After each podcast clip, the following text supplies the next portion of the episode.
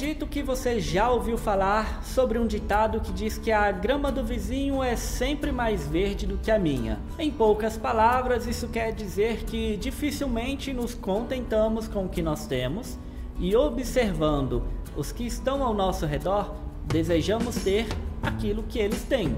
O simples fato de desejar algo em si não é pecaminoso. O problema está quando, ao desejar o que o meu próximo tem, eu invejo e permito que o meu coração se enche de sentimentos ruins e negativos. E isso pode ser considerado como a cobiça, que está entre os dez mandamentos deixados por Deus está escrito lá em Êxodo, capítulo 20, versículo 17. E inclusive o texto bíblico aborda não só as propriedades, mas também a família, o sustento e até mesmo os empregados do seu próximo.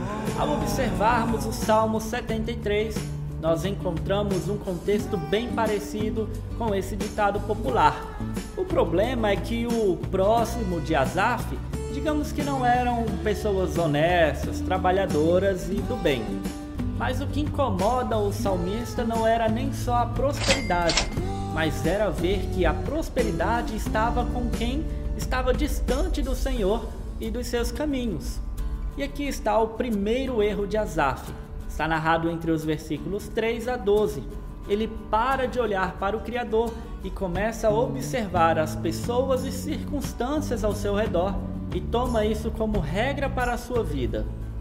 Asaf, ainda que momentaneamente, esquece das promessas que Deus havia feito para o seu povo e sente-se aflito ao ver que, aparentemente ou tão somente as bênçãos do Senhor caía sobre o lado de lá.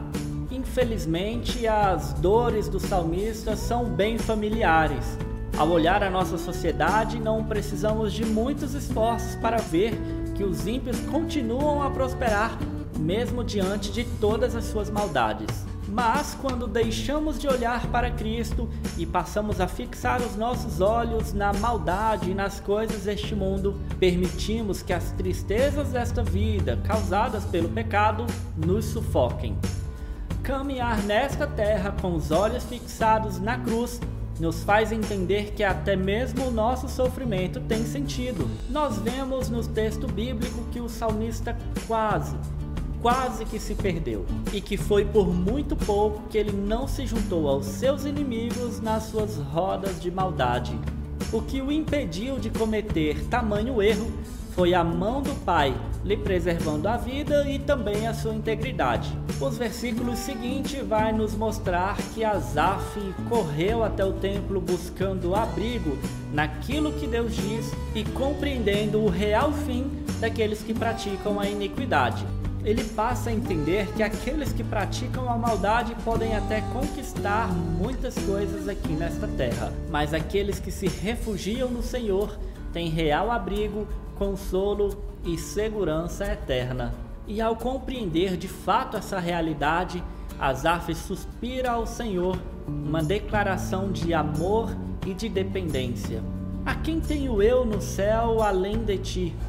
Ainda que o meu coração e a minha carne se desfaleçam, Deus é a minha fortaleza e Ele é a minha herança eterna.